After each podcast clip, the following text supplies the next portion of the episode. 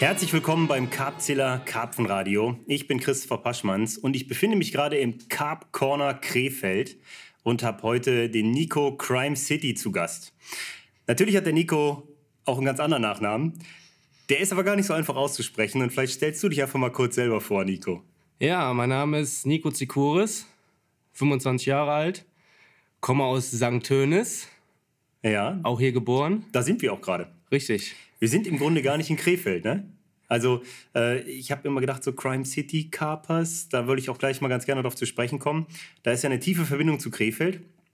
Ähm, bist du Herzenskrefelder oder was ist da los? Im Grunde genommen ist das so eine Hassliebe. Ne? Meine Freundin sagt halt auch immer, äh, ey, wie kannst du eigentlich immer so stolzer Krefelder sein? Ähm, ich komme aus St. Tönis, habe hier immer gelebt, aber meine ganzen Jungs kommen halt alle aus Krefeld. Krefeld ist fünf Minuten weg. Jetzt sind meine Eltern noch nach Krefeld gezogen. Ich bin da auch gemeldet. Und ja. Okay. Ich bin so ein, so ein rein, rein zigeunerter Krefelder. Okay, also Gesinnungskrefelder. ähm, da, das ist ein ganz geiles Thema. Da können wir vielleicht mal äh, zum Anfang direkt mal reingehen. Ähm, wer bei Instagram unterwegs ist oder wer dich kennt, der weiß, du bist eigentlich Teil einer ganzen Gang. Da gibt es ja eine ganze Bande, die nennt sich äh, ja, die Crime City Carpers und ihr nennt, sich, ihr nennt euch alle bei Instagram mit eurem Vornamen und dann halt Crime City. Ähm, das ist eine ganz schöne Verbundenheit, was ich so eigentlich aus wenigen Gruppen kenne. Weißt du, aus meiner Zeit beispielsweise, damals Braunfels und so, da gab es dann immer sowas wie Karpfenfreunde, Längerich oder Karpfen-Ultras oder irgendwas. Aber dann waren halt zwei so Typen mit so einem bedruckten Pulli und das war dann schon die ganze Gang. Aber ihr seid halt so ein richtiger Clan und es fühlt sich halt echt so an, als wäre das was Großes. So hat es bei uns aber auch angefangen, ne? Okay. Mit, mit zwei so Typen und einem bedruckten Pulli. Willst du da mal in die Geschichte reingehen? Das würde mich echt mal interessieren, was da für eine, was hat dieser Motorradclub für eine, für eine History? ähm, ja, wir haben uns früher halt mit zwei, drei Leuten immer am Wasser getroffen. In äh, Krefeld? In Krefeld, genau hier, gleich um die Ecke an dem Baggersee. Und äh, früher hieß es noch Sitzung, haben wir uns einmal die Woche getroffen, haben Sitzung gemacht, dumm Zeug gebabbelt, ne? Und äh, klar, da früher schon fürs Angeln gebrannt. Und da waren wir noch die Crazy Carp Crew, bis wir dann gemerkt haben, wo wir uns ein bisschen mehr mit der ganzen Szene beschäftigt haben, dass es schon eine Crazy Carp Crew gibt. Stimmt, ich glaube, wurde mir auch gerade. Crazy Carp Crew, da kenne ich auch was aus Hamburg, oder? Ja, Kann das sein? Richtig. Ja. Und ähm, dann bin ich in Krefeld in den Verein eingetreten, Grundend, mhm. kleines Baggerloch. Und da bin ich dann auf Daniel Leuker und Simon Gorolich getroffen, mhm. die genauso verrückt fürs Angeln waren wie wir. Daniel Leuker, an der Stelle mal ganz kurz, ähm, ist sicherlich einigen bekannt, die vom Wasser 1 gelesen haben oder zu Hause haben. Der hat da nämlich eine ziemlich fette Story drin. An der Stelle mal ein Gruß, Daniel. Shoutout. Ja, ähm, ja die habe ich dann halt da kennengelernt. Und dann sind wir ruckzuck aus der Crazy Carp Crew die Crime City Carpers geworden. Mhm. Und da kamen dann halt noch zwei, drei Leute mehr dazu, die auch alle hier aus der Ecke kommen. Und äh, ja, so hat sich das dann. Wer ist denn jetzt mittlerweile alles Mitglied bei den Crime City Carpers? Also, wir haben den, den Nils, den Tätowierten. Nils ist der Gesichtstätowierte? Genau, mhm. mit dem Jobstopper im Gesicht. Genau. äh, Markus Dreier, äh, Daniels bester Freund. Ja. Der Simon. Der Kai kommt auch hier aus der Ecke, mit dem habe ich früher angefangen zu angeln. Ja. Ähm, Rafa, auch langjähriger Freund auch von unserem ersten gemeinsamen Angelverein, sage ich jetzt mal, ist nicht mehr so aktiv, aber hast halt immer welche, die ein mhm. bisschen mehr am Ball sind und ein bisschen weniger, ist auch okay. Dann haben wir den Marvin, Marvin Mertens, mhm. der die schönen Routen baut. Mhm. Der hat Custom Rods, ist hier bestimmt der auch ein Begriff. Custom Rods, ja, auf jeden Fall. Folge ich bei Instagram. Echt immer abgefahren, äh, abgefahrener Stuff, ja, definitiv. Patrick König, kam auch aus diesem besagten See. der heißt tatsächlich König. Der ja, heißt ja. tatsächlich Der ist König, also nicht der Anführer. Nein, nein, der, der schimpft sich gerne als Anführer, aber ja, äh, den Jochen haben wir noch rekrutiert. Ja, das wäre jetzt meine nächste Frage. Du meinst den Jochen Berger, ne? Richtig. Der für Successful Baits lange gearbeitet hat, aber eigentlich aus dem Emsland kommt. Äh, was macht denn so ein Emsländer bei den Crime City Carpers? Ja, gut, dass die Verbindung, ne, Simon, damals Successful Baits, die beiden hatten guten Draht. Dann Mhm. wurde das am Tisch per Hammer abgestimmt, ob wir auch äh, Aussässige einnehmen. Und ja, dann haben wir den Jochen noch mit reingeholt. Marvin kommt auch nicht von hier. Also Marvin und äh, Jochen sind die einzigen, die nicht von hier kommen. Mhm. Und sonst kommen wir tatsächlich alle aus Krefeld und Umgebung. Ne? Und in näherem, äh, näherer Umgebung.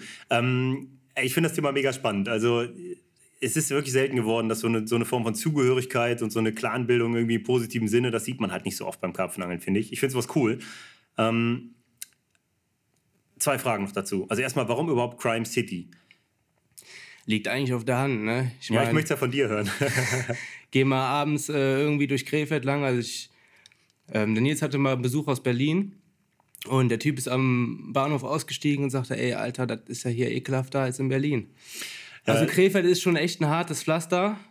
Deswegen äh, ist es halt bei mir auch diese Hassliebe, ne? weil ja. Äh, ja, schmutzig und schön zugleich. Ja. Und äh, ja, das hat halt irgendwie geil gepasst, ne? Die drei Cs, Crime City Carpers. Ja, 100 Prozent. Crime City Carpers ist mir auch sofort aufgefallen. Vielleicht kurz äh, so ein ähm, Halbwissensfakt. Krefeld war, glaube ich, eine Zeit lang deutschlandweit die Stadt mit der höchsten Kriminalitätsrate. Weiß nicht, das liegt schon einige Zeit lang zurück, aber das hat mich damals schon so geflasht, weil ich so dachte, ey, Krefeld, das ist doch bei mir um die Ecke. What? Ja. Warum ist denn das? Also, ähm, das ist bei mir immer schon im Kopf verwurzelt gewesen. Ne? Ich komme ja auch aus der Ecke hier, wir sind ja beide Niederrheiner. Und äh, als ich dann hörte Crime City Carpers, habe ich auch geil, das läuft nicht nur gut, sondern das passt halt auch cool. Ne? Ja. Im Grunde genommen sind wir halt einfach ein Haufen Jungs, die total fürs Angeln brennen. Ja. Also wirklich fürs Angeln brennen. Und ja, gehen angeln, treffen uns, wir gehen zusammen essen, wir machen viele Sachen zusammen, also auch außerhalb vom Angeln. Wie eine Familie, wie ein Rockerclub. ja, das ist ja wirklich so. Ne? Was, was muss man tun, um Mitglied zu werden? Wenn jetzt sagen wir mal irgendjemand hier in die Region ziehen würde, äh, was muss der tun, um Mitglied bei den Crime City Covers zu werden? Also im Grunde genommen muss die Nase passen, ne? Ich dachte, jetzt kommt sowas wie, erstmal muss er jemanden umbringen. Also damit fängt es schon mal an. Nee, also klar, Dann ne? braucht er harte Tätowierung. Richtig, also na, haben wir auch, wir haben ja auch äh, einen kleinen Akademikerbereich bei uns, ne? Hm, die Studenten. Simon und der Rafa, ah, ja. äh, der Jochen zähle ich auch noch halbweise dazu, ne? ähm, ist so ein bisschen gesplittet, aber ist auch ganz cool so, ne? Da sind halt unheimlich viele verschiedene Charaktere aus verschiedenen Sparten, sag ich jetzt mal. Ja. Nein, aber ja, was muss man tun, um die Nase muss halt passen, ne? Menschliche muss passen. Mhm. Und äh, ja, wir hätten aber jetzt eigentlich nicht in nächster Zeit noch geplant, das noch größer zu machen. Ne? Mhm. Wir sind halt so eine eingefleischte Truppe. Ähm, ja. Ja, hört sich cool an. Ist halt einfach irgendwie auch eine freundschaftliche Verbindung dann da, ne? Ja, geh noch mal ganz kurz durch, weil ich glaube, das inspiriert viele Leute. Ne? Da, also mit sowas können sich viele identifizieren. Das fällt mir echt auf, auch, auch oft auf, die halt irgendwie Anbindung suchen und sich auch irgendwie sowas wünschen würden, da ein bisschen besseren Kontakt zu den Jungs am Wasser zu haben und so. Ist ein, ist ein Riesenthema in Deutschland. Wie sehen die Aktivitäten denn so aus? Habt ihr da so einen richtigen Strukturplan, dass ihr sagt, irgendwie einmal im Jahr ist dann, keine Ahnung, äh, fettes Gänseessen im Winter oder keine Ahnung, solche Aktionen oder wie läuft sowas ab? Genau, so läuft es. Also entweder treffen wir uns hier halt mal im Winter ähm, oder ein Teamangeln machen wir einmal im Jahr, wenn wir das dann zustande kriegen, ne? weil es ist halt auch immer schwierig, mhm. neun Leute an äh, einen Tag zusammenzubekommen. Mhm. Jeder hat ja irgendwie seine privaten Sachen, die er irgendwie unter einen Hut kriegen muss. Viele haben jetzt auch Kinder bekommen. Wird immer schwieriger, aber wir versuchen schon, das zu schaffen. Simon hat jetzt gerade geheiratet, dann sind wir mhm. wieder alle zusammen. Also wir sind eigentlich alle paar Monaten, äh, paar Monate, alle paar Wochen sind wir eigentlich immer vereint. Mhm. Und wenn nicht alle zusammen, dann gehen wir untereinander halt zusammen angeln. Ne? Also, ja, cool. Dann gibt es wahrscheinlich auch eine gemeinsame WhatsApp-Gruppe. Richtig, genau. Ja. Ja, cool. Äh, Crime City Carpers, auf jeden Fall. Ähm, ich ich finde es spannend. Äh, lohnt sich da mal bei Instagram rein zu luschern, weil die Jungs echt reichweise, äh, reihenweise fette Fische am Niederrhein fangen. Ist natürlich für mich auch mal ganz spannend, was bei euch so geht. Ne? Aber auch so. Also, ähm, ja, wir hatten jetzt gerade kürzlich bei Capzilla auch das 60-Sekunden-Interview mit dem äh, Gesichtstätowierten. Ne? Und äh, ja, auf jeden Fall. Geile Sache. Okay, also muss ich mal gucken. Ich muss also keinen umbringen, um in den Club reinzukommen. Ne? Nee, komm nah dran, aber töten muss er keinen. Also wir haben ja auch irgendwie so ein bisschen die Theorie, dass das alles nur Aufklebetattoos sind und dass sie dazu dienen, dass ihr in der hiesigen Region sicherer und vernünftiger angeln könnt, weil ihr euch eben mit den Leuten sozialisiert, die sonst die Probleme machen bei Nacht, wenn du verstehst, was ich meine. Kannst du ja mal mit der Klinge drüber gehen. Ja, ich habe jetzt tatsächlich gesehen, die sind echt. Habt ihr eigentlich auch ein Club-Tattoo irgendwie? Ähm, wer, also Nils hat sich das Logo natürlich schon tätowieren lassen, ne? Mhm. Haben zwar ein bisschen Gibt's gebraucht, bis wir eine ja noch nicht freie Stelle gefunden haben. Ich wollte gerade sagen. Auf der Stirn ist noch was frei. Ja. Ja. Ähm, ja, wir wollen uns das Logo, also wir haben uns mal geschworen, das alle tätowieren zu lassen, aber mhm. bis jetzt äh, ist der Nils der Einzige. Okay. Jochen ist der Nächste. Jochen ist der Nächste, machen wir fest, oder? der fliegt aus dem Club raus jetzt, wo er im Emsland Ich wollte gerade sagen, wenn er nicht die Volette kriegt, dann... Äh, Wobei ich das echt schade finde, ne? an der Stelle mal. Jochen ist ein feiner Kerl und ich war immer, äh, ich habe mich immer gefreut, Jochen zu treffen. Also definitiv. Ja, cool. Ähm, jetzt haben wir die ganze Zeit über Crime City Carpers gelabert und noch gar nicht so richtig über dich. Du hast dich eben schon kurz vorgestellt. Ähm, ich kenne dich jetzt in erster Linie aus dem persönlichen Kontakt, den wir einfach dadurch haben, dass wir Niederrheiner sind und auch schon mal an, äh, an äh, einem Gewässer gemeinsam geangelt haben und so. Aber ähm, ja, wer bist du sonst in dieser Szene? Mit welchen Firmen bist du verknüpft und äh, wo positionierst du dich da? Ja, also zum einen kann man, kann man mich mit Jokerbaits definitiv in Verbindung bringen. Ne? Mhm. Ähm, ähm, seit sieben oder acht Jahren angel ich jetzt für einen Maui. Mhm. Maui ist der Maurice Kaulbach. Für alle, ich kenne ihn natürlich unter Maui und auch nur so. Ja, ich glaube, die meisten kennen ihn unter Maui. Als, ne? Äh, unter seinem alter Ego als Deutschrapper, das ich an der Stelle jetzt nicht kundtun werde. Das bleibt ein Insider Maui. Aber ja, Maurice äh, Kaulbach ist der Inhaber von Jockerbits, genau. Ja. Richtig, den habe ich vor, ja, vor acht Jahren habe ich den äh, an einem großen Baggersee im Rheintal kennengelernt. Ich war damals mit den Crime City Carpers äh, mhm. einen Kumpel besuchen da und haben da halt geangelt, haben da unseren Sommerurlaub verbracht. und ähm, ja, irgendwann stand Maui vor mir, hatte keine Tigernüsse dabei. ja, dann äh, habe ich ihm Parteigas gegeben, er hat sich gleich einen Platz weitergesetzt. Mhm. Und ähm, ja, ich glaube, nach zehn Sätzen war klar, dass äh, die Chemie stimmt. Mhm. Dann habe ich, äh, der hatte die Firma gerade übernommen damals. Die kommt tatsächlich auch hier aus, aus Viersen, Ecke, ne? ja. genau. Mhm. Ich glaube sogar aus Brüggen, also Kreis Viersen in Brüggen. Das ja. ist äh, meine direkte Nachbarschaft, da kommt die ursprünglich her. Ja. Richtig, mhm. genau. Mhm.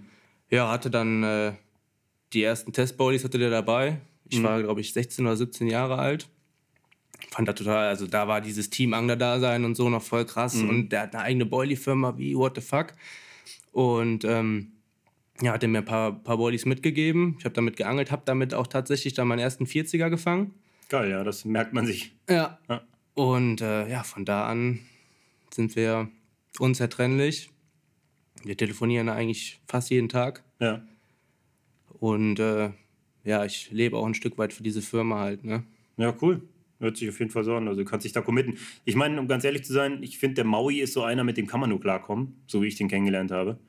Und ähm, der ist auch, ich glaube, mit mir so eine, ich will jetzt nicht Unrecht tun, Maurice, so eine äh, Altersklasse. Kann sein, dass er ein bisschen jünger ist als ich.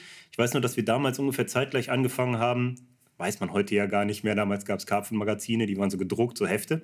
In solchen halt zu schreiben, in der Cup Mirror. Da hatte Maui immer noch so eine richtig komplett abgefahrene Frisur. Ja, hat er heute wieder, ne? hat er heute wieder, ist jetzt wieder hin, kommt alles zurück, kommt alles zurück. Nee, und er war auch einer der ersten, die halt schon in jungen Jahren angefangen haben, da irgendwelche Fachartikel zu ähm, veröffentlichen. Und das habe ich dann natürlich auch schon so mitverfolgt. Ja, cooler Typ auf jeden Fall. Ja. Okay, aber du bist auch mit Fox verbandelt, richtig? Richtig. Fox ähm, ja, das kam vor, ich lass mich nicht lügen, vor zwei oder vor drei Jahren zustande. Irgendwann im Herbst rief Benny mich an hm. und fragte, ob ich Bock hätte, da so ein bisschen was für zu machen. Und da habe ich natürlich direkt eingeschlagen. Ich hatte erst mhm. noch ein bisschen Bammel, dass Baumi sagte, ah, mh, hm, weil wir ja auch Kleinteile haben. Mhm. Ähm, das war aber gar kein Problem. Der hat mich dann erziehen lassen. Die Boilies angel ich ja immer noch. Mhm. Und ähm, ja, so kam das dann zustande. Ich muss sagen, ich hätte, glaube ich, auch nie was anderes gemacht als Fox, weil mhm. ähm, ich vorher auch immer schon viele Produkte von Fox befürwortet habe und benutzt habe. Und äh, ja, das war, wo ich 100% hinter, hinter, 100 hinterstehen kann. Ne? Mhm. Das höre ich tatsächlich oft. Also ich höre öfter von Leuten, die sich wirklich auch gut committen können, die dann auch treu bleiben über eine lange Zeit nach Firma dass sie auch im Vorhinein sich damit schon identifiziert haben und das auch genauso ihr Ding ist. Ne? Das hatte ich ähm, beim Peter Schwedes beispielsweise, der ja auch Fox-Team-Angler ist. Ähm, da war das auch damals so. Ich weiß, ähm, ich weiß, glaube ich, auch keiner mehr so richtig, aber der war damals auch so ein bisschen mit Corda verbandelt, so, aber eher so hinter den Kulissen. Und da kann ich mich an das Gespräch damals erinnern. Da sagte, um ganz ehrlich zu sein, das war, ist eigentlich die Firma, mit der ich mich am meisten identifizieren kann, Fox und so. Und das ist dann geil gewesen, das ist dann 100% safe. Das ist doch das Beste, was passieren kann in der Firma, dass du halt Leute hast, die auch da voll und ganz hinterstehen und auch vor, im Vorhinein das schon gefischt haben. Ne? Ich bin halt auch ein Typ, ne? ich, ich habe mir immer gesagt, wenn ich was mache, das gleiche wie mit Joker Bates, dann äh, will ich dafür brennen und dahinter stehen. Ich habe es nie verstanden, Leute, die ungefähr gefühlt fünfmal im Jahr die Bollybude gewechselt haben, mhm. weil, äh, machen wir uns mal nichts vor, mittlerweile ist das Zeug alles gut, egal von welcher Firma. Mhm. Es fängt alles Fische Und äh, ich glaube, es kann nur besser fangen, wenn man da zu 100% hintersteht. Ne? Und das war halt mhm. auch bei Fox damals das Ding. Und ja. Vertrauen ist ja das Ding, ne? Vertrauen fängt halt, ne? Aber du hast eben was angesprochen, was ich ganz interessant finde. Als du sagtest, du warst damals 16, als du den Maui kennengelernt hast und der kam halt an und hat dir im Grunde schon angeboten, mach halt bei mir mit, hast du äh, Bait-Sponsoring. Und damals, so war deine Aussage, damals war das halt noch so mega angesagt mit dem Teamangler-Ding. Um ganz ehrlich zu sein, ich empfinde das so, dass es noch nie so krass angesagt war wie heutzutage, dass man irgendwo mitspielt. Ne? Das meinte ich eigentlich auch ja. damit. Ähm, das wollte ich ja eigentlich auch damit sagen. Ne? Zu der Zeit gab es keine Teamangler. Bei uns im Verein gab es keine Leute, die irgendwie mhm. was mit Boilybuden zu tun hatten oder so. Und dann kam auf einmal Maurice dahergelaufen und sagte, ich habe eine eigene Boilie-Firma. So. Mhm. Und das war für mich halt total krass. Und ähm, da hätte ich mir noch nicht mal vorstellen können, dass ich irgendwann mal da ein, zwei Jahre später bei dem im mhm. Team angel. Und heute, äh, ja, sagen wir mal ehrlich, wie viele Leute gibt es, die äh, keine Teamangler sind? Ja, hast du recht. Hätte ich jetzt genauso formuliert. Also irgendwie hängt jeder mit irgendwem zusammen oder kriegt irgendwas wahrscheinlich vergünstigt oder auch nicht. Hauptsache er spielt mit. Ne? Ja. Also es ist nach wie vor so, eine der Hauptfragen, die ich bei Facebook bekomme. Facebook ist tatsächlich irgendwo echt eingeschlafen bei mir so. Ich nehme das nicht mehr so wahr. Instagram hat das übernommen, total. Was im Grunde cool ist, aber bei Facebook kriege ich immer noch sehr oft zu fragen, wie, hör mal, wie bist du denn damals Teamangler geworden? Wie hast du das damals so und wie ist das so und was kann ich tun? Und das sind dann wirklich so Kids so, ne? Also, wo ich so denke, hey, in dem Alter habe ich nicht darüber nachgedacht, ob ich mal Teamangler bin. Also, da habe ich einfach über das Angeln nachgedacht und bin rausgegangen, so 14 bis, keine Ahnung, 18. Und äh, heutzutage scheint das irgendwo wichtiger zu sein, als eine geile Zeit am Wasser zu haben. So empfinde ja. ich das oft, ne? Und das ist auch wieder, dass ich jetzt wieder darauf zurückkomme, ist auch wieder das Schöne bei uns ähm, ich bin Maurice keine Rechenschaft schuldig. Ne? Also ich muss keine Blogberichte schreiben, ich muss nicht so und so viele Bilder dem schicken oder so. Das ist freundschaftliche, freundschaftliche Ebene. Mhm. Ich bekomme meinen Kram, wo ich mit angeln kann. Äh, mhm. Wenn ich kann und Material habe, kriegt er das. Und das war's. Ne? Also ich hätte niemals, es sind ja auch einige Leute, die äh, daran schon fast kaputt gegangen sind, weil die sich so einen Druck gemacht haben, ey, ich muss jetzt wieder abliefern, Berichte schreiben, dies, mhm. das. Ähm, das ist etwas, wo ich überhaupt keinen Bock drauf hätte. Ne? Nee, das ist gut, dass du das Beispiel gerade ansprichst, weil das finde ich ganz. Da haben wir im Vorhinein jetzt gerade kurz äh, privat darüber gesprochen, dass wir einen Kumpel haben, ähm, der, der hat in einem Jahr eine unglaubliche Angelsaison hingelegt. Der hatte zwei richtig große Fische aus einem recht schwierigen Gewässer und auch sonst noch ein paar wirklich gute Fische und so. Und ist im Folgejahr dann Teamangler geworden bei einer Baitschmiede. Und obwohl ihm dieser Druck im Grunde gar nicht gemacht wurde, hat er sich davon so unter Druck gesetzt gefühlt, einfach jetzt auch abliefern zu müssen, fette Fische zu fangen und so, dass er seine beschissenste Angelsaison ever geangelt hat. Weil dieser Druck macht das natürlich schwieriger, ne? Ja. Und sowas habe ich schon sehr, sehr oft gehört, ne? Ich meine, ich kenne das ja auch von mir selbst, dass, sie, dass ich mich unter Druck setze wegen was weiß ich, was für Gründen, die im Grunde alle nur aus mir rühren und nicht von außen kommen. Ich habe nur das Empfinden, die kämen von außen. Und dann angelst du Scheiße, das ist gar keine Frage, ne? Ich meine, du erlebst es auch aktuell bei der Jagd nach einem Zielfisch, das ist irgendwie nicht oh, so richtig gelingen auf, will. Ja. Ja, vielleicht kannst du da mal kurz reingehen. Ich finde die Beispiele immer ganz geil. Das ist ein See, da habe ich tatsächlich den Nico damals kennengelernt. Das war ein, ähm, ja, ein Baggersee, der auch relativ wenig Fisch hat für die Größe und auch nicht unbedingt ganz einfach ist und sehr viel äh, Hingabe braucht, sehr viel Futterplatzpflege, sagen wir es mal so. Und da gibt es diesen einen Fisch, der das Leben aller Angler dort bestimmt. Ne? Ja, ich meine, ist ja mittlerweile auch äh, dieser Fisch in unserer Umgebung schon fast ein Star geworden, kann man sagen so. Ne? Mhm. Ähm, es ist der Blue Marlin oder auch der Lange äh, den ich im, im Buch beschreibe. Mit der Story von Christoph Reuen, der sich wirklich sehr viele Jahre hingebungsvoll diesem Fisch gewidmet hat. Und ihn erst gefangen hat, als er wirklich eine unglaubliche Serie in einem anderen Gewässer hatte und mit einem komplett freien Kopf daran gegangen ist. Und dann ging es plötzlich ganz, ganz schnell bei ihm. Aber vorher hat er sich jahrelang schwer getan. Ne? Ja, jetzt habe ich Freunde abgelöst. Ja, jetzt tust du dich schwer, ne? Äh, ganz genau. Ich habe äh, seine kleinen Geschwister, oder mittlerweile sind es eigentlich sogar seine größeren Geschwister, er hat leider ein bisschen abgebaut im Gewicht. Mhm ähm, habe ich teilweise schon dreifach und doppelt gefangen. Mhm. Und diese eine will halt einfach nicht. Und ich muss, also ich verbringe momentan wirklich viel Zeit an dem See mit viel Aufwand. Äh, ich habe alles Mögliche versucht, umgestellt. Du hast ja gesagt, du hast ihn anders gefangen als, äh, ich sage mhm. jetzt mal, die breite Masse. Ich habe anderes Futter, andere Plätze, alles versucht. Bis jetzt war es mir noch nicht vergönnt. Mhm. Ja, also, was man da kurz vielleicht dazu sagen muss, es hört sich jetzt so an wie, wie Scheitern, als würde man es nicht hinkriegen, aber du hast ja unheimlich viele große Fische da gefangen. Du hast ja eine super Saison da auch hingelegt. Es fehlt halt dieser eine. Und äh, ich glaube ja, dass es oft, Kopfsache ist. Ne? Also bei mir war es ja wirklich so, ich hatte diesen Fisch als allerersten Fisch überhaupt. Ne? Und damit ist dann eigentlich klar, und das habe ich schon oft erlebt, auch an anderer Stelle schon mal angebracht. Ich habe schon oft erlebt, wenn ich an Gewässer komme, das irgendwie als vielleicht schwierig gilt oder sehr aufwendig. Und ich habe in ganz kurzer Zeit zum Anfang ein ganz tolles Erfolgserlebnis. Dann äh, ist alles andere danach, äh, wie, wie würden, würden die Engländer sagen, Clubbing Baby Seals, Babyrobben schlagen. Zu einfach eigentlich, weißt du? Wenn du aber dahin gehst und am Anfang erstmal 15 Nächte Struggle hast, was ich auch schon erlebt habe, dann fällt super schwer, da wirklich richtig reinzuwachsen. Du brauchst das Erfolgserlebnis, um darauf aufbauen zu können. Ne? Das, das ist mittlerweile auch, ich finde den Fisch eigentlich noch nicht mal am geilsten von dem ganzen Bestand. Also Pearly ist mit, für mich eigentlich der schönste Fisch im Gewässer. Mhm. Aber ähm, das ist halt so eine Prinzipsache geworden, ne? Ja, du musst, echt, man muss diesen Fisch fangen, damit man auch weiterziehen ja. kann, ne? Ja. So, und mittlerweile bin ich aber halt an einem Punkt, ich will eigentlich weiterziehen, aber mhm irgendwie halt auch nicht, weil ich äh, auch jemand bin, der keine halben Sachen macht und ohne mhm. diesen Fisch kann ich halt nicht weiterziehen. Da kann ich dir aber meine Empfehlung aus meiner Erfahrung, so wie es bei mir funktionieren würde, wenn du im Kopf schon weiterziehen willst, dann mach das und dann komm zurück irgendwann. Dann bleibst du halt noch mal ein Jahr länger da. Das äh, habe ich mir jetzt auch tatsächlich ja. vorgenommen. Ich habe jetzt gesagt, ich ziehe das Jahr jetzt noch durch, ja. ähm, komplett. Ich fahre nochmal nach Frankreich und mache auch hier und da nochmal ein Social bei mhm. Kumpels an anderen Seen.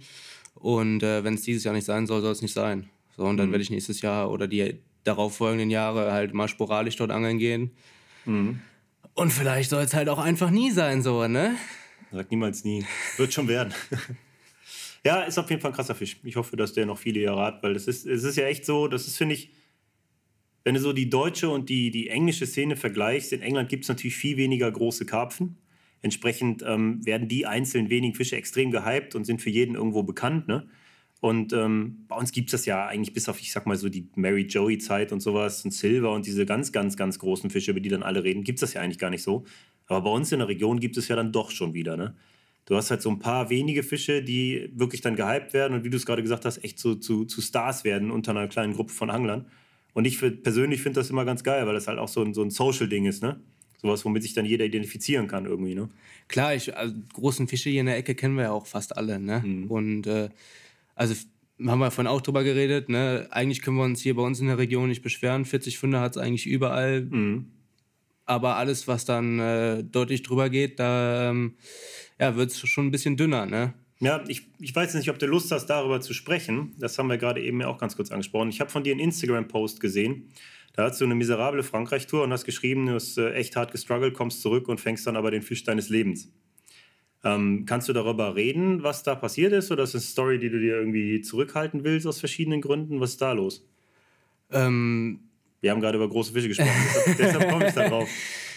Ja, kann ich darüber reden. Also, das ist ein Fisch über 30 Kilo. Mhm. Das Glückwunsch. Kann, danke. Das kann ich sagen. Ähm, mehr will ich dazu aber erstmal nicht verraten. So. Okay. Das hat aber, soweit ich das jetzt zusammengestückelt habe, auch den Hintergrund, dass du es auch einfach nicht darfst, in dem Sinne, dass es äh, sehr geschützt ist, sagen wir es mal so, ne?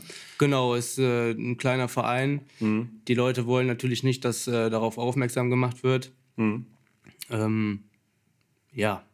Ich, ja. Will da noch, ich will da noch weiter angeln so. Mhm.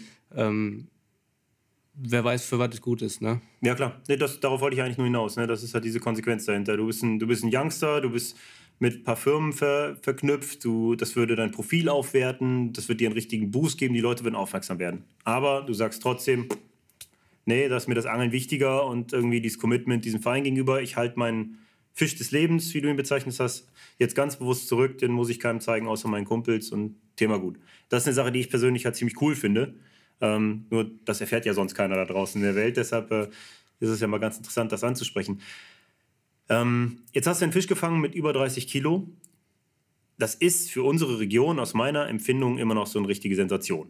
Ne? Natürlich haben wir in NRW mittlerweile auch ein paar von diesen Fischen. Aber wie ist deine Wahrnehmung davon? Was, was, wie, siehst, wie siehst du sowas? Wie, was, für, was, was überhaupt für ein Verhältnis zur Fischgröße irgendwie? Also ich muss mir leider echt eingestehen, dass ich äh, schon ziemlich gerne große Fische fange. Ja, ich glaube, das macht, ich wollte gerade sagen, wer nicht. Äh, ja gut, gibt immer Leute, die sagen, ey, ich fange auch gerne kleine. Ne? Äh, wenn ich angeln gehe, will ich große Fische fangen. Mhm. Und ich suche mir meine Gewässer auch danach aus. Ich bin aber trotzdem nicht äh, der Typ, der an den See kommt und äh, random in der ersten Nacht den größten Fisch im See knallt. Ne? Also ich mhm. fange erst den kleinsten, bevor ich den größten fange. So. Macht die Sache doch eigentlich auch interessanter. ähm, ich versuche immer große Fische zu fangen, sagen wir mal so. Mhm. Was ist deiner Meinung nach der Schlüssel, um große Fische zu fangen? Wenn es ganz einfach runterbrechen wollen würdest?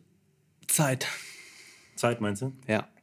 Also ich glaube Zeit und Gewässer. Wenn man das richtige Gewässer hat, wo große Fische schwimmen und man viel Zeit hat, fängt man die früher oder später so Mhm. oder so. Egal, ob man jetzt einen Futterplatz hat oder ähm, ja, instant einfach nur ein paar Poppies durch die Gegend schmeißt. Mhm. Ähm, ich glaube, wenn man, wenn man viel am Wasser ist, zu äh, gerade Laichzeit, also bestimmten Zeiten, Mhm. äh, dann ähm, ja, fängt man so Fische früher oder später. Ich würde, also ich finde Futter und Commitment. So, ich glaube, das ist aber das, was du mit Zeit meinst, weil du kennst ja dieses, dieses klar, man so dieses, okay, komm, ich setze mich jetzt ein Wochenende wieder hin, so dieses Abpimmeln, wie man so, ne, einfach da rumhängen.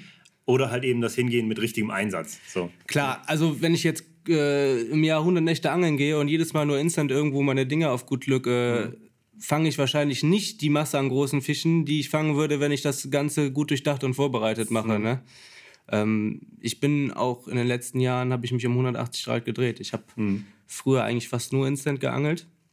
Habe das auch geil gefunden, also dieses Jagen, sage ich jetzt mal, ne? Fische suchen, ähm, Fische dann beangeln. Und dann bin ich in unseren gemeinsamen Verein gekommen. Und da hat es halt mal so gar nicht funktioniert, die ersten Sessions. Und äh, ja, dann bin ich zum Futterangler mutiert. Das, ich finde das interessant, wenn man sich so als Angler verändert. Bei mir das, war das ähnlich. Früher war das immer dieses Thema Fallen stellen. Ne? Instant angeln, Fallen stellen, so strategisch, clever und dann Fische fangen. Aber das ist, das ist der Weg zu viel Spaß, zu viel Erlebnis, aber definitiv nicht der Weg zu vielen großen Karpfen. Ne? Bei mir ist es auch. Also ich habe viele Jahre lang gar nicht so das Interesse daran gehabt, gezielt diese großen Karpfen zu fangen. Ich wollte einfach Karpfen fangen und dann kamen ab und zu mal große mit. Aber erst seit ich meinen Angeln umgestellt habe, fange ich regelmäßig und gezielt große Karpfen. Ne? Das ist ganz klar. Du, je nachdem, wie du dein Angeln ausrichtest, so wird es auch zu dir zurückkommen. Ne? So ist es heute auch. Ne? Also die Gewässer, die ich beangel, wenn ich da nichts vorbereitet habe, dann fahre ich meistens gar nicht erst raus. Ne? Weil äh, ich mittlerweile so in meinem Kopf drin habe, wenn der Platz nicht vorbereitet ist, dann äh, ja, wird das eine Wunderkiste. Ne? Und das war früher halt das komplette Gegenteil. Ich bin angeln gefahren und entweder ging was oder halt nicht. Ne? Hab da auch über die Jahre viele, viele schöne Fische gefangen, aber nicht mit der Konstanz, wie ich sie jetzt habe. Ja. Ja, das ist aber, also ich kann das schon, kann ich mich voll mit identifizieren, habe ich genauso durch, die Phase. Und das nimmt so ein bisschen, natürlich macht es auch sehr sicher, weil du weißt, wenn du gut vorbereitet bist, dann kann es richtig aufgehen. Das gibt dir halt so eine Grundsicherheit, so ein Grundvertrauen und das ist auch echt wichtig beim Fang von, also konstanten Fang von großen Karpfen. Aber auf der anderen Seite nimmt dir das halt auch so ein bisschen den Zauber, weil früher zum Beispiel, da konnte ich instant einfach losfahren, hab voll gebrannt, fand's voll geil, hab irgendwas draus gemacht und halt so einen, keine Ahnung, einen kleinen Fisch gefangen, mich irgendwie gefreut. Und heute sehe ich es wie du. Wenn ich nichts vorbereite, dann fahre ich gar nicht los. Außer die Bedingungen geben es halt her, dass man Oder unvorbereitet... das Gewässer hat Genau. einen Bestand, wo man halt äh, Und das ist halt Teil, wenn das die Taktik ist, was ich auch oft mache, hinfahren, die Fische suchen, mit Pop-Ups anwerfen, das ist ja auch dann Teil der Taktik. Das ist dann ja die Vorbereitung. Ähm, das ist was anderes, sage ich mal. Aber ja, im Grunde, Das ist, also es sind mittlerweile bei mir auch zwei Arten von, Angeln, sage ich jetzt mal. Einmal dieses, dieses Futterangeln, sage ich jetzt mal. Oder ähm, man fährt halt einfach mal mit einem Kumpel an den See, der einen guten Bestand hat. Alex Zille zum Beispiel äh, rief mich vor einem Jahr an, sagte, ey, komm, wir gehen mal mittags stalken eine Runde. Und da habe ich gesagt, wie, jetzt einfach mal eben stalken so, einfach mal irgendwo ein paar Fische fangen. Das gab es für mich gar nicht mehr, ne? weil ich halt in den letzten Jahren Gewässer geangelt habe, wo man halt investieren muss, damit man fängt. Dann hat es auch immer funktioniert, aber wenn nichts vorbereitet war, dann lief es halt nicht. Ne? Und dann bin ich mit ihm mittags bei sich in der Ecke an so einen kleinen See gefahren. Ich glaube, wir haben zwei Stunden geangelt. Direkt unter der Rutenspitze, du hast die Fische gesehen, das war, das hat mich wieder so krass gekickt, dieses auf Sicht, ne? Ähm, dass ich mir wieder gedacht habe, boah, krass, dann macht das auch Bock, mal auf kleine Fische zu, zu angeln, so, ne? Gerade in kurzen Zeitfenstern. Ähm, ja, ja, ist ein guter Punkt. Du, wenn die Angelsituation, sagen wir mal so, die Angelsituation wird passen. Es ist ja äh, gerade an dem See, von dem wir jetzt gesprochen haben, wo wir zusammen geangelt haben, das ist halt reines Angeln auf gute Fische eigentlich, so von der Wahrnehmung. Du weißt genau, was drin rumschwimmt, du weißt genau, was du willst. Du sitzt da mit dieser Vorbereitung auch eben halt mit dieser Intention, die zu fangen. Ne? Aber das Angeln ist dadurch halt dann oft auch so ein bisschen stumpf. Ne? Also es ist Total. Halt volles Aussitzen, gutes Vorbereiten, aber dann hartes Aussitzen. Ob du jetzt ein Wochenende da sitzt, eine Nacht zwischen einer Nachtschicht oder sowas, oder je nachdem, wie du Schichtdienst hast, oder wie ich halt morgens ein paar Stunden, egal ob es lange oder kurze Zeit ist, wie du sitzt, du sitzt es aus. Das, was du beschreibst, ist halt eine komplett andere Angelart und da ist eigentlich das Angeln, die, die Art zu angeln hat schon so spannend. Also ist komplett kackegal, was du letztlich fängst, weil Ja. es einfach insgesamt eher wie Spinnfischen ist, so ein bisschen actiongeladen und ja. Aber wenn man sowas halt längere Zeit nicht gemacht hat und dich nimmt dann mal jemand an der Hand und zeigt dir mal, dass das auch wieder so geht, ne, dann äh, ist das wieder eine Sparte, wo man dann auch mal wieder richtig Spaß dran haben kann. Ne? Ja, voll. Deswegen habe ich mir auch gesagt, für die kommende Saison würde ich auch halt mal wieder ein Gewässer haben, wo auch größere Fische drin sind, aber wo halt einfach auch mal wieder ein guter Bestand ist, dass ich einfach mal sagen kann, ey, ich fahre mal eine Runde angeln. Ne? Ja, sag Bescheid, ich äh, gehe da auch hin. Ja, okay. Hi Leute, ich bin's wieder, David aus der Capzilla-Redaktion. Ich hoffe, ihr lehnt euch entspannt zurück und genießt das neueste Karpfenradio. Dennoch solltet ihr nicht vergessen, dass euch auf Capzilla jeden Tag bis zu drei coole und vor allem szenige Beiträge erwarten. Ich möchte euch heute wieder mal einen kleinen Überblick geben. Die Architected Carpfishing Workshops von King Carp sorgen regelmäßig für hitzige Diskussionen in der Szene. Wir haben King Carps Istvan Orban zum großen Interview in das Capzilla Headquarter geladen und ihm ein paar wirklich interessante Informationen entlockt. Ob jeder Angler nach dem Workshop seinen Personal Best knackt und was es mit der berüchtigten 300 Gramm Futtertaktik auf sich hat, all das und noch vieles mehr erfahrt ihr im über 50-minütigen Video-Interview. Händisch nachgeschärfte Haken liegen voll im Trend. Kein Wunder, denn ein scharfer Haken ist ohne Zweifel einer der wichtigsten Komponenten eines jeden Rigs.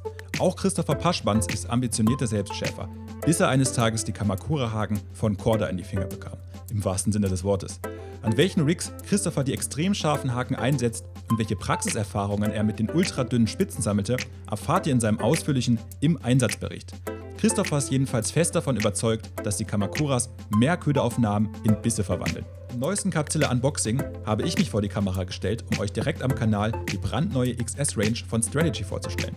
Das modulare Rucksacksystem kommt im stylisch grauen Gewand daher und lässt sich mit zahlreichen Taschen kombinieren.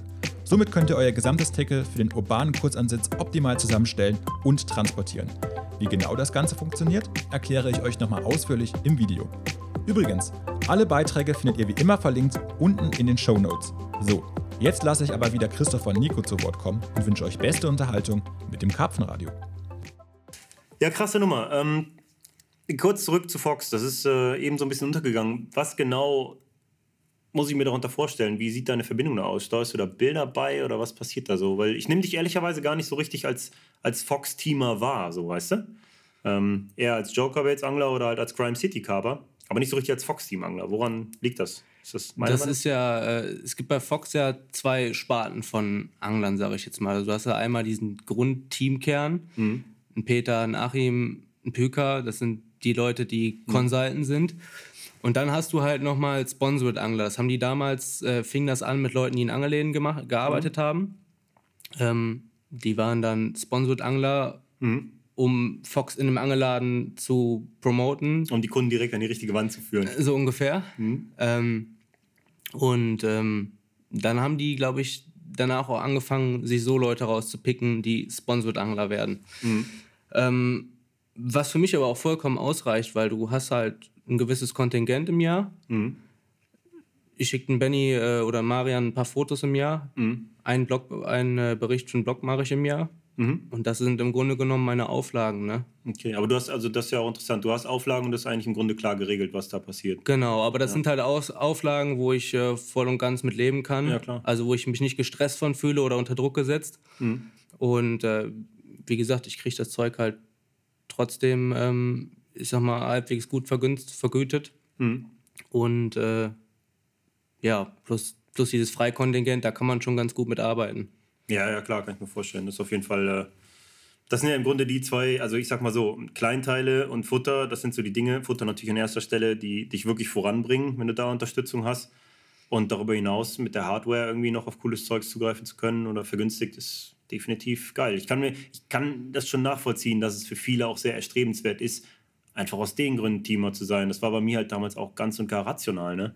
Ich habe das mit ähm, die Debate und Prologic ja damals gehabt. Und das hat mich in meiner Studentenzeit halt komplett unterstützt, dass ich da irgendwelche Okuma-Rollen gefischt habe. Da hatte ich aber die Patte, um äh, eine geile Zeit am Kassieren zu verbringen und äh, besser in Futter und Sprit zu investieren. Ne? Da musste Ja. ich mich darum nicht kümmern.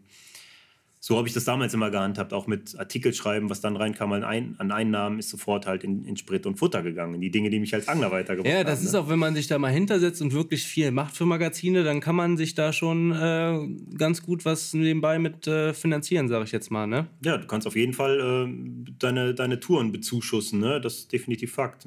Ich habe es immer schon krass gefunden, dass es früher halt Leute gab, die nach wie vor den neuesten Scheiß kaufen für teuer Geld, aber an den Dingen, wo die ich wirklich voranbringen, im Grunde gespart haben. So, ne? Ja, da wird dann die orange Wunderpille an, an den Haken gehangen. Ne? Das wird sich, glaube ich, aber auch alles nie ändern. Nee, aber es ist ja auch eigentlich gut so, weil äh, wenn ja. das alle so machen würden, äh, oder wenn das alle so machen würden, wie, ich sag jetzt mal, Leute, die das ein bisschen ernster nehmen, dann äh, würde das auch schon wieder schwieriger für die breite Masse, ne? Mhm. Also man sieht es ja auf den Messen immer, ne? Du hast halt 80 Prozent der Leute, die sind halt nicht so reingesteigert, was ja auch völlig legitim ist. Ne? Die, Gutes Wort, nicht so reingesteigert. Ja, die gehen halt im Jahr 10 bis 15 Mal angeln, kommen mit ihren 20 Kilo Boilies aus, sind auch vollkommen zufrieden. Mhm. Und ähm, ja, wenn, das, wenn jeder im Jahr 80, 100 Nächte angeln würde, dann äh, hätten wir alle ein Problem an unseren Gewässern. Ja, ne? Hätten wir noch ein paar mehr Probleme. Wie ist das mit dem Rest der Crime City Crew? Sind da viele Teamer bei? Äh, Gibt es überhaupt noch irgendwen, der da überhaupt keine Zugehörigkeit hat? lass mich mal gerade überlegen. Ja, gut, der, der Jochen ist ja jetzt äh, durch den Rückzug in seine Heimat, äh, hat er bei Successful Baits auch, ich sag jetzt mal, die Zusammenarbeit beendet. Die sind aber auch im Guten und so auseinandergegangen. Ähm, ist da jetzt aber auch kein Teamangler mehr? Ich, ich weiß nee, eben, weiß da wollte ich ja drauf hinaus. Der ist da auch kein Teamangler mehr. Mhm. Äh, der Markus ist auch kein Teamangler. Und der Daniel mittlerweile auch nicht mehr. Und ansonsten sind alle. Mhm. Aber die alle zieht damit durch, oder was? Die ziehen wir mit durch, ja. ja. Äh, hilft sich der Motorradclub untereinander. cool.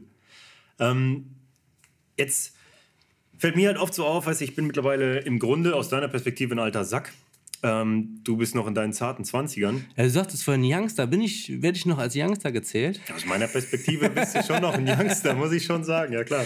Es gibt auch Leute, die sind noch jünger, natürlich. Da gibt es halt noch die, die, klar, aber du weißt ja, wie ich das meine, ne? Also das Ding ist bei uns halt, ne, meine Jungs, die sind alle fünf, sechs, sieben Jahre älter als ich und mhm. deswegen zähle ich mich halt auch immer eher mhm. zum älteren Schlag, ne, bis man äh, mir dann mal mein Geburtsdatum auf den Tisch legt und ich dann wieder denke, okay, bin halt. bin ja doch noch gar nicht so alt, da gibt ja noch was in meinem Leben.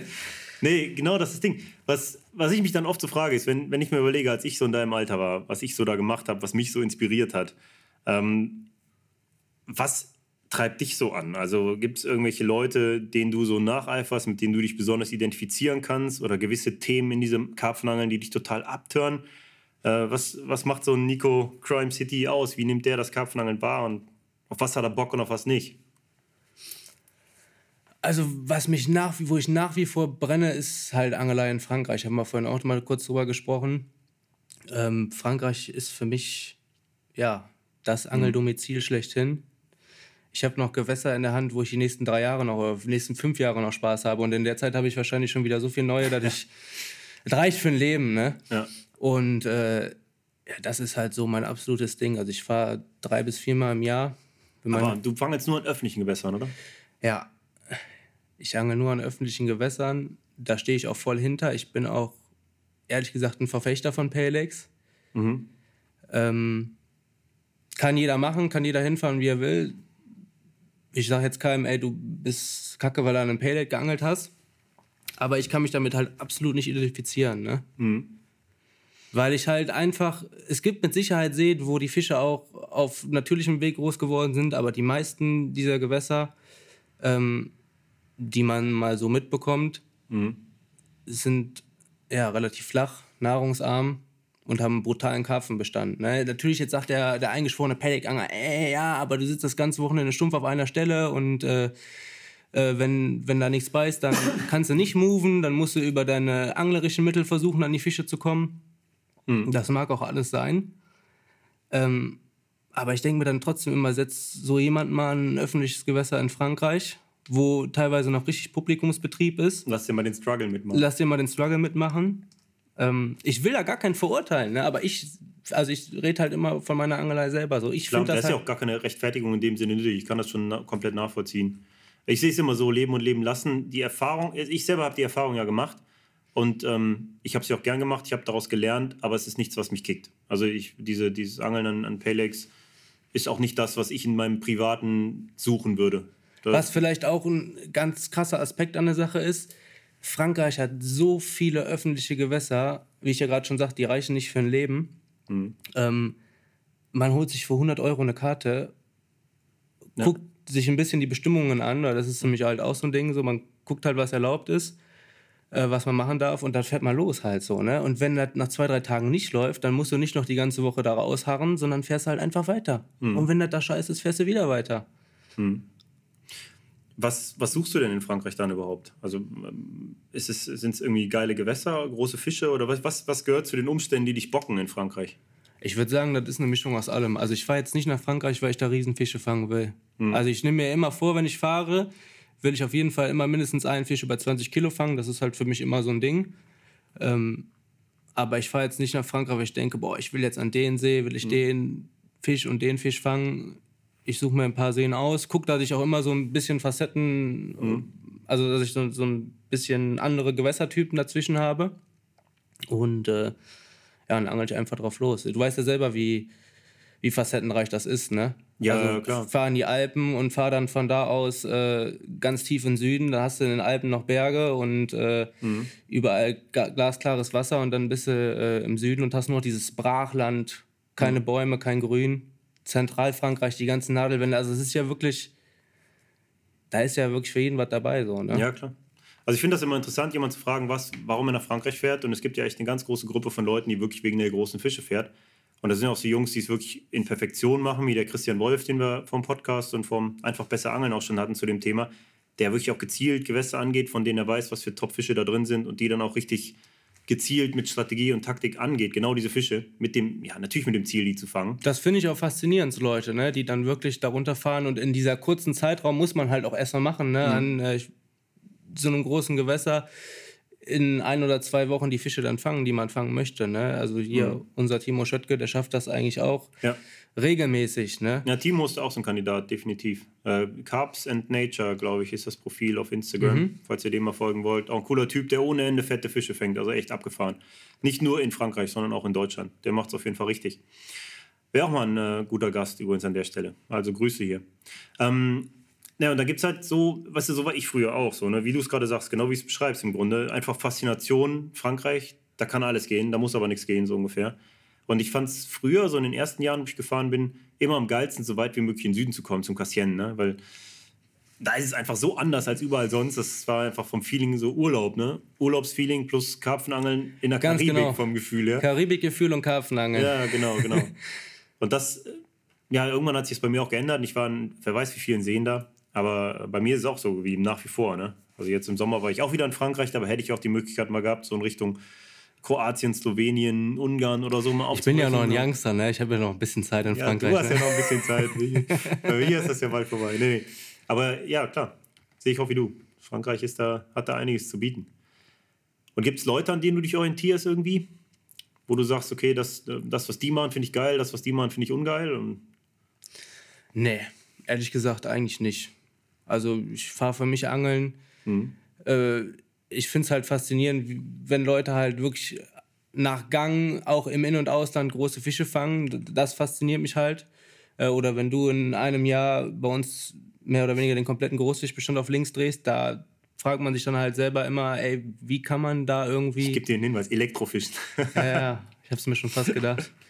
ähm, das sind Sachen, wo ich, mir, wo ich mich halt selber dann angesprochen fühle, dass ich denke, okay, dann hast du halt noch ein bisschen was zu lernen, so, ne? Wenn äh, es Leute gibt, die dir dann so noch einen vormachen.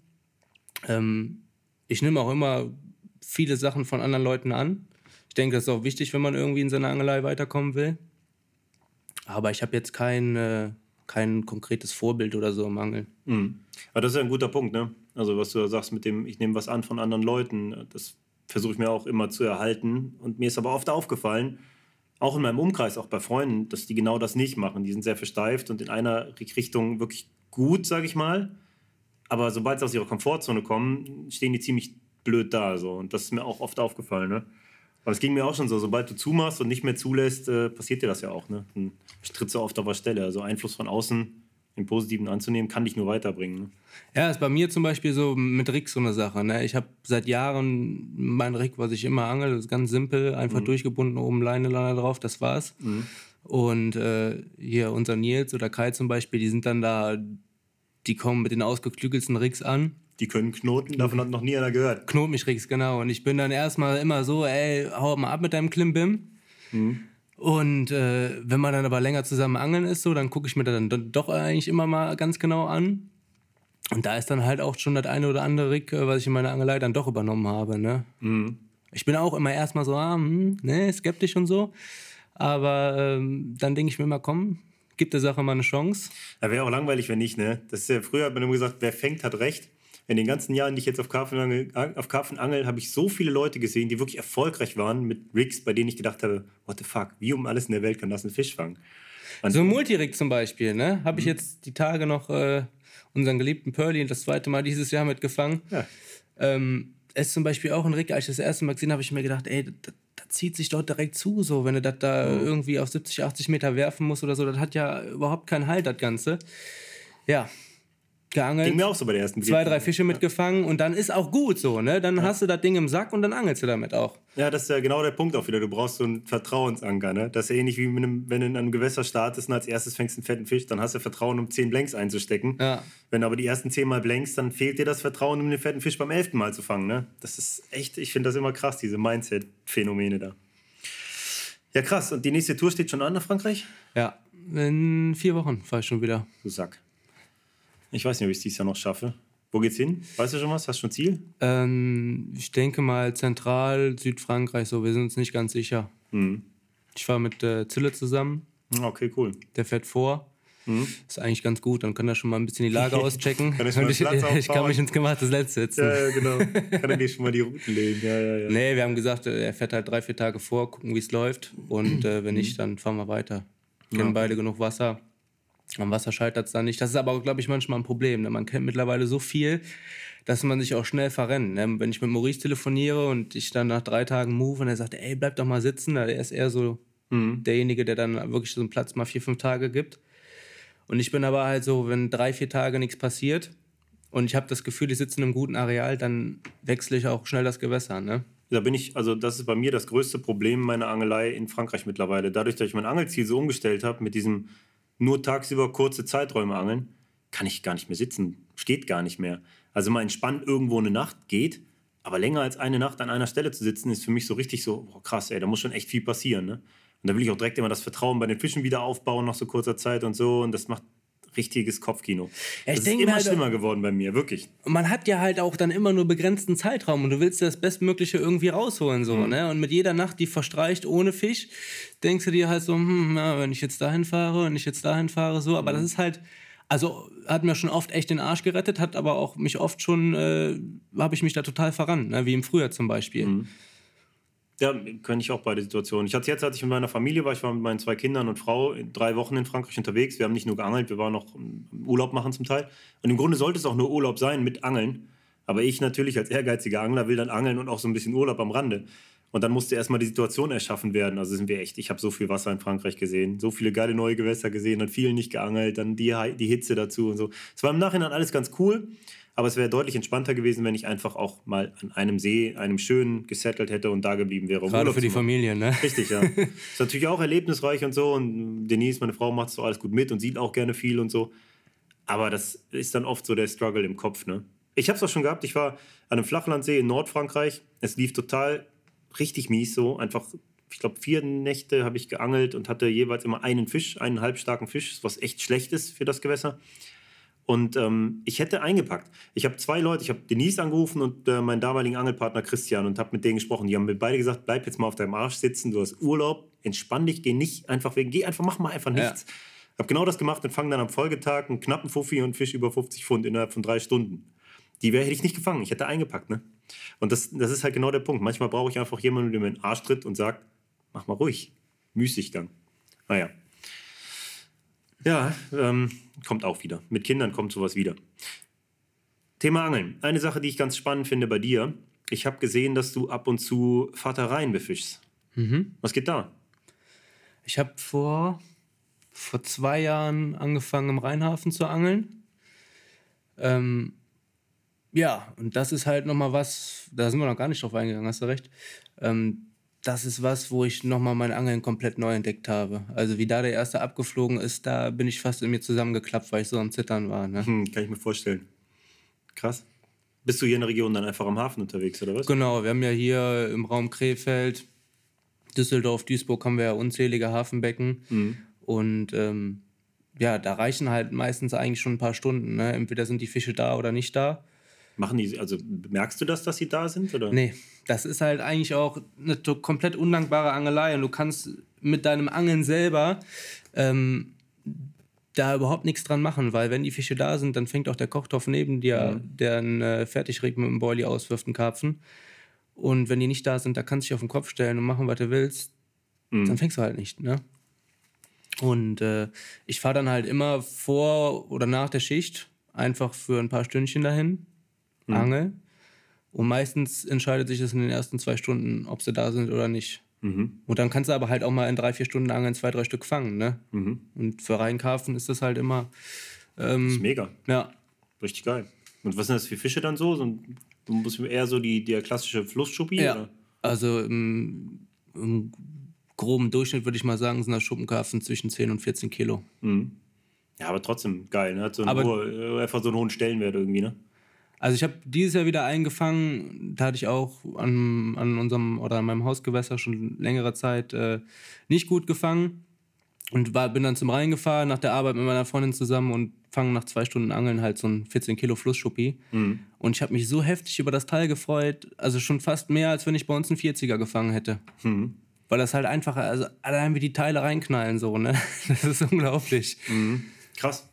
Ja, die Umstände machen es oft aus und die Story, die dann letztlich irgendwie dahinter steht, die macht es dann irgendwie noch besonderer. Ne? Und ich habe schon. Und das ist ja alles möglich. Du kannst ja im Grunde, kann da irgendwann noch mal so ein richtiger Mutantenspiegler dranhängen. Da kann alles passieren, das ist halt das Geile. Ne? Ein Kumpel von mir hat auch schon Fische bis weit über 20 Kilo gefangen. Mhm. Mit dem gleichen Angelstil. Ne? Also ein paar Stunden hin, gucken, was geht. Mega. Und äh, ja, das Bock. Ich will nicht wissen, wie viele Kilometer ich schon verfahren habe und wie oft ich da schon gewesen habe und nichts gefangen habe. Aber ich mache das nach wie vor gerne. Ne? Und wenn der Wasserstand stimmt, das ist meiner Meinung nach eigentlich das Entscheidendste, mhm. dann äh, fahre ich dahin. Wie ist da die Regel? Ich kann mir vorstellen, wenn das, also dass, dass etwas mehr Wasser die Fische in die Hafenbecken drückt und wenn der Wasserstand sinkt, gehen die in den Hauptstrom oder ist das Quatsch? Das habe ich ja selber noch nicht so ganz rausgefunden. Also, was auf jeden Fall schon mal gut ist, ist, wenn der Wasserstand zwischen 3 und 4 Meter ist. Mhm. 3,50, 3,80 ist meiner Meinung nach so der beste Wasserstand. Ähm, dann ist, denke ich mal, das Frühjahr definitiv einer der besten Zeiten für Hafenbecken, weil die Frühjahr, ich weiß nicht, ob sie da leichen oder warum, aber die ziehen im Frühjahr mhm. halt irgendwie immer in eine Hafenbecken rein. Und ähm, ja, das sind eigentlich so unter zwei Meter habe ich eigentlich noch nie, noch nie Fische gefangen. Dann wird es mhm. aber halt auch, je nachdem, wie nah du am Strom sitzt, äh, unheimlich schwierig, die Montagen liegen, liegen zu lassen. Mhm. Weil äh, wenn du noch Schiffsverkehr hast und so und der Wasserstand so niedrig ist, ist der Druck von, mhm. vom Rhein halt so stark, dass äh, ja, dein Futter im schlimmsten Fall sogar deine Montagen nicht mal an Ort und Stelle bleiben. Krass. Ja, heftig. Also ich habe an Flüssen geangelt, im, im Rhein habe ich noch nie auf Karpfen gefischt. Aber irgendwie ähm, habe ich das auch immer so im Hinterkopf. Ne? Bei mir wäre tatsächlich die Maas auch noch ein bisschen näher. Und da gibt es auch geile Fische. Ne? Das ist aber dann auch schon wieder, dem widmet man sich dann auch mal so richtig. Ne? Ist, denke ich, äh, Herr Maas auch von vielen Leuten ziemlich außer Acht gelassen. Zu Unrecht eigentlich. Ja, ne? Deutschen, ne? Also du musst schon sehen, also bei mir, ich bin ja nicht weit von Remont, das ist bei mir ein Katzensprung weg. Und die Region da, ähm, die hat auf jeden Fall große Karpfen. Da gibt es sogar auf jeden Fall 31 Kilo Fisch auf diesem ganzen Abschnitt. Mhm. Aber da angeln natürlich viele Holländer. Ne? Und du darfst nicht nachdangeln. Und dieser ganze Kram, der in Holland dann halt wieder eine Rolle spielt da. Aber ähm, ja, klar, ist natürlich ein anderes Land und insofern angelt die Szene vor Ort dann hart. Aber Deutsche sind da nicht. Kaum, wenn dann halt irgendwie auf Barbe oder. Ja, wir sind halt hier auch äh, zu verwöhnt, sage ich jetzt mal, mit unseren. Ja, die kommen ja alle aus, also aus Ramont und Fenlo kommen sie alle zu uns an den See. Ja. ja. Das ist schon krass. Ich meine, was soll man sich halt auch das alles geben mit Krabben und Strömungen und was weiß ich nicht, wenn man an Baggersee fahren kann ja. und da schöne dicke Fische fangen kann, ne? Ja, ja, klar. Ein Hoch auf die Wellness. Ey. Jetzt ähm, sind wir schon wieder einige Zeit am Quatschen, also deutlich länger, als ich wieder eingeschätzt habe. Das ist immer krass bei diesen Karpfenradios. Ähm, worüber wir noch gar nicht so richtig gesprochen haben, ich bin ja jetzt gerade zu Gast bei dir im äh, Carp Corner. Was hat es damit auf sich? Was hast du dir dabei gedacht, so, ein, so, ein, ja, so eine kleine Bude hier aufzumachen? Ja, der Corner. Im Grunde genommen ist das alles, alles zusammen. Also früher haben wir hier äh, wilde Partys drin gefeiert. Ja. Und äh, irgendwann wusste ich nicht so richtig, was ich mit dem Raum machen soll. Und äh, habe ich überlegt. Und das Ding war immer, dass Maui kommt ja aus einer Ecke, wo nicht viel Wasser ist. Und nicht, viele, nicht viel Wasser, nicht viele Angler. Ist die logische Schlussfolgerung darauf. Und dann haben wir überlegt, ey, pass mal auf, was wäre denn? Ich kenne ja hier ziemlich viele Leute und wir haben ja auch ziemlich große Community an Karpfenanglern. Was wäre denn, wenn ich bei uns in der Ecke so einen kleinen Joker-Baits-Vertrieb mache, wo die Leute vorbeikommen können, Kaffee trinken, quatschen und äh, nebenbei vielleicht in dieser Location das ein oder andere Event noch starte. Ja, und dann habe ich hier angefangen äh, rumzubasteln, Boden reingeknallt. Ähm, das hat ungefähr so ein Dreivierteljahr gedauert. Und ja, dann war die ganze Bude fertig. Also Joker Baits Vertrieb kann man sagen, für Krefeld oder St. Tönnis, wo wir uns ja gerade befinden. Ähm, und ich habe auf jeden Fall vor, im Herbst oder im Winter nochmal sowas wie so einen kleinen Karpfenangler Social zu machen, wo sich einfach die Leute aus der Region treffen. Ähm, Gebe ich Getränke aus, da man einfach was quatschen kann. Und äh, ja, die Leute von hier zusammenkommen. So, ne? Wir haben hier, hier genug Angler und äh, sowas gab es früher Braunsfels. Ne? Ähm, dann gab es, glaube ich, schon mal irgendwo eine Party. Es gab natürlich davor noch Floto und alles, was auch schon vor meiner Zeit war. Braunfels habe ich noch voll erlebt. Aber ähm, die Idee ist ja ziemlich cool, die du dahinter hast. Das, äh, also wenn du im Winter irgendwas machst oder so, sag auf jeden Fall mal Bescheid. Vielleicht, äh, ich weiß nicht, ob du dann Getränke ausgeben willst, wenn wir das mit Capzilla so ein bisschen auch ähm, mitbegleiten. Dann, Ja, das hatte ich halt auch, das war vielleicht auch schon mal eine Idee von mir, ob man vielleicht auch einfach mal sagt, ey, man macht mal eine Lesung oder äh, einen Videoabend, dass ich hier eine Leinwand hinstelle und einen Beamer und man lässt Videos laufen oder wenn du Bock hast, vielleicht mal was aus deinem Buch zu lesen, so, ne, dass man da so kleine Events draus macht. Wir zeigen einfach alle unsere unveröffentlichten großen Fische vom Niederrhein. Genau. Das, das kündigen wir an und dann zeigen wir letztlich nichts, aber das muss ja keiner wissen. Nee, klar, kann man mal drüber reden, wäre eine coole Idee. Ähm, wie lange bist du denn überhaupt schon offen jetzt? Ähm, es ist jetzt fast ein Jahr. Ich glaube, letztes Jahr im September, Oktober, ich weiß es gar nicht. Ich glaube, September habe ich Eröffnung gehabt. Ähm, da haben wir auch ein ziemliches Event draus gemacht. Hatten einen Tätowierer hier, so das for fun. Ähm, waren auch brutal viele Leute da. War ein richtig cooler Abend. Und ähm, ja, seitdem habe ich halt geöffnet. Also- Oder auch halt nicht. Ne? Ich, ähm, der Laden ist eigentlich fast immer zu. Außer dich ruft jemand an. Außer mich ruft jemand an. So, ne? ich, das ist aber halt auch eigentlich das, was ich so geil daran finde, weil äh, wenn jetzt jemand zum Wasser fährt, freitags mittags oder so und denkt, ey, scheiße, ich habe nicht mehr genug Bodies oder ich brauche noch eine Dose Poppy, ruf Nico an. Nico kommt eben runter. Oder wenn, er, wenn ich hier in der Nähe irgendwo am Angeln bin, komme ich auch eben hier hingefahren, gib den Leuten ihren Stuff und alle sind zufrieden. Ja, cool. Ja, hört sich auf jeden Fall locker an. Ähm, wir werden auf jeden Fall bei Instagram, also im Social Media, mal äh, das abfotografierte Ladenschild reinstellen. Ähm, damit ist die Nummer dann jedem bekannt, aber die ist ja sowieso bekannt. Insofern ähm, kommt hier mal vorbei. Lohnt sich, ist echt gemütlich. Hier sieht richtig carpy aus. Hier kann man mit Sicherheit cool schnacken. Und ähm, mir fallen die ganze Zeit diese Crime City Carpers T-Shirts auf. Was hältst du davon, wenn du eins davon signierst mit mir zusammen und wir hauen das raus für ein Gewinnspiel passend zu diesem Podcast bei Facebook? Ist eine gute Idee. Ich hätte Machen dir jetzt sowieso noch eins mitgegeben, das hättest du aber dann mit Stolz und Ehre auch tragen müssen. Ne? Ja, das, äh, dann, dann, hast du, dann bist du jetzt zwei quitt, das mache ich. Ja? Ich muss halt noch jemanden umbringen, um dem Clan zugehören zu können. Aber okay, äh, nee, das hatten wir ja schon besprochen. Nee, cool, das machen wir, ist eine coole Aktion, freue ich mich. Ähm, jetzt haben wir wieder eine Stunde voll gequatscht, ohne es zu bemerken, glaube ich. Ich danke dir für deine Zeit Ich danke dir für deinen Besuch. und für die Einblicke und das war auf jeden Fall nicht der letzte Besuch in eine Carp Corner Krefeld. Also vielen Dank, Leute, fürs Zuhören. Ich hoffe, es hat euch genauso viel Spaß gemacht wie mir. Und äh, lasst euch mal blicken hier am Niederrhein. In, wo sind wir hier? St. Tönis. Also Krefeld. Richtig. Ciao. Ciao.